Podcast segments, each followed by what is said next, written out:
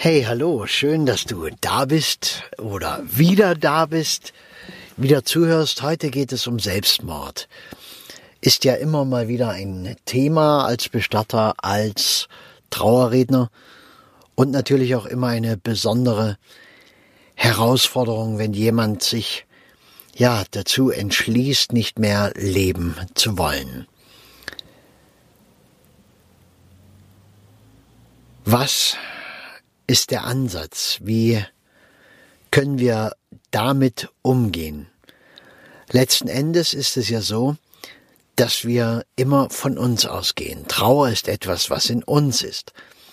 Wir beziehen das natürlich auf den Menschen, der gestorben ist, der uns genommen wurde oder gegangen ist, aber es hat mit uns zu tun, mit unseren offenen Fragen, mit unseren offenen Wünschen, mit dem, was wir ja noch erwartet haben, mit dem, was wir betrauen, weil wir es nicht mehr leben dürfen und so weiter und so fort.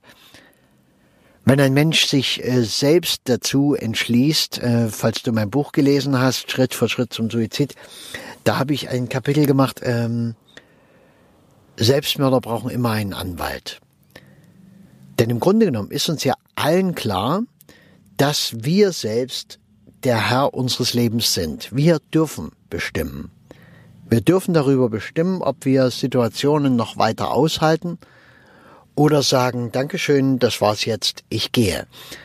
Und ich meine jetzt nicht, wenn es äh, von äh, psychischen Dingen her zu Depressionen und sonstigen Sachen kommt, sondern wenn wirklich die Lebensumstände den Menschen dahin bringen, dass er nicht mehr daran glauben kann, seine Zukunft könnte jemals wieder schön werden.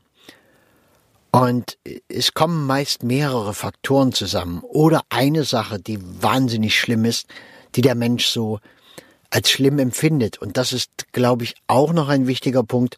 Es geht natürlich niemals um die Realität, um reale Umstände, sondern es geht um die Bewertung der Realität.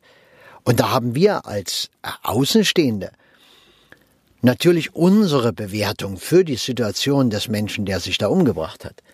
Aber wir sollten natürlich hineingehen in das Bewertungssystem des Menschen, der gegangen ist, der diesen Entschluss gefasst hat, weil nur dann können wir es halbwegs akzeptieren.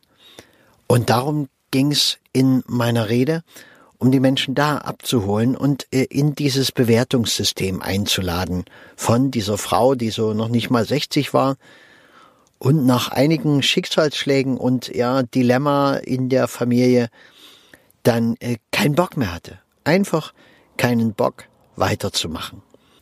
Das Schönste ist, wenn wir in einer Trauerfeier am Ende dahin kommen, dass wir dankbar sind.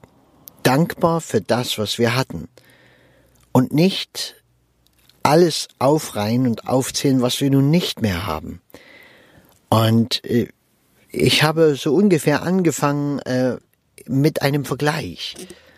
Wäre sie schwer krebskrank gewesen und daran gestorben, dann stellen wir uns jetzt ja vor, wir könnten es verstehen. Aber wenn natürlich ein Mensch stirbt, schwer krebskrank, dann werden wir auch da sitzen und werden sagen, wieso? Warum? Wieso bist du nicht mehr da? Wieso musste das passieren? Also wir würden es da auch nicht akzeptieren. Wir haben nur eine andere Relation. Wenn ein Mensch sich selbst umgebracht hat und gesund war und äh, natürlich dann diesen Krebskranken, dann können wir plötzlich anders bewerten. Wir können sagen, ja, bei Krebskrank verstehe ich das, äh, bei Gesund und Selbstmord verstehe ich das nicht.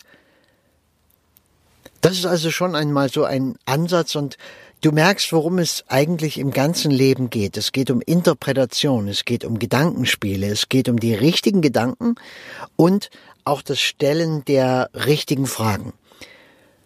Äh, die Familie wird lange dran zu knaupeln haben. Die Familie wird lange bis ans Ende des eigenen Lebens ganz sicher äh, damit irgendwie klarkommen müssen. Und es kommt natürlich es wird eine Wunde bleiben. Es kommt in die Schublade der Verletzungen, der schlimmen Dinge des Lebens. Aber diese Schublade haben wir ja auch alle. das ist eine ganz normale Erscheinung des Lebens, weil, und jetzt wirst du vielleicht, wenn du immer zuhörst, die Augen rollen und sagen, ja, das schon wieder, es geht wieder um Polarität. Einfach die Polarität der Welt. Wir kommen nicht drum rum.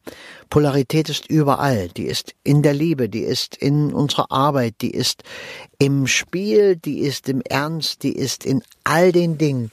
Alles, was wir machen, ist von der Polarität durchzogen. Es ist das oberste Gesetz, nach dem die Welt funktioniert.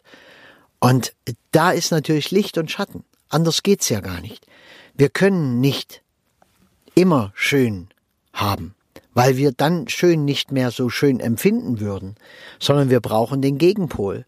Und äh, wenn du einen Stein wirfst, dann wirst du erstmal kräftig nach hinten ausholen, also in den Gegenpol gehen, und dann schleuderst du den Stein in die Richtung, in die es wirklich gehen soll.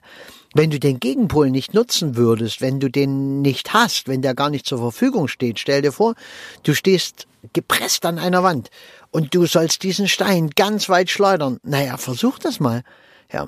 Wenn du den Gegenpol geschickt nutzt, und das machen die Sportler, die Speerwerfer, die äh, Kugelstoßer und überhaupt äh, bei sehr vielen Sportarten, wo die das ausnutzen, wo die genau wissen, ich muss in den Gegenpol. Und wenn ich dort kraftvoll bin, dann geht's auch in die andere Richtung kraftvoll. Und das bedeutet kraftvoll und mit ganzem Herzen trauern, bedeutet auch kraftvoll mit ganzem Herzen freuen können mit ganzem Herzen leben können, mit ganzem Herzen das Leben genießen, wenn du es auch mal verfluchen kannst, wenn du das Leben auch mal real sehen kannst und sagen kannst, ja, es stimmt, es ist nicht alles schön, ich kann mir's schön reden, ich kann positive Dinge finden, ja, ich kann die Bewertung ein bisschen ändern, aber es gibt Dinge auf der Welt, die sind einfach nicht schön.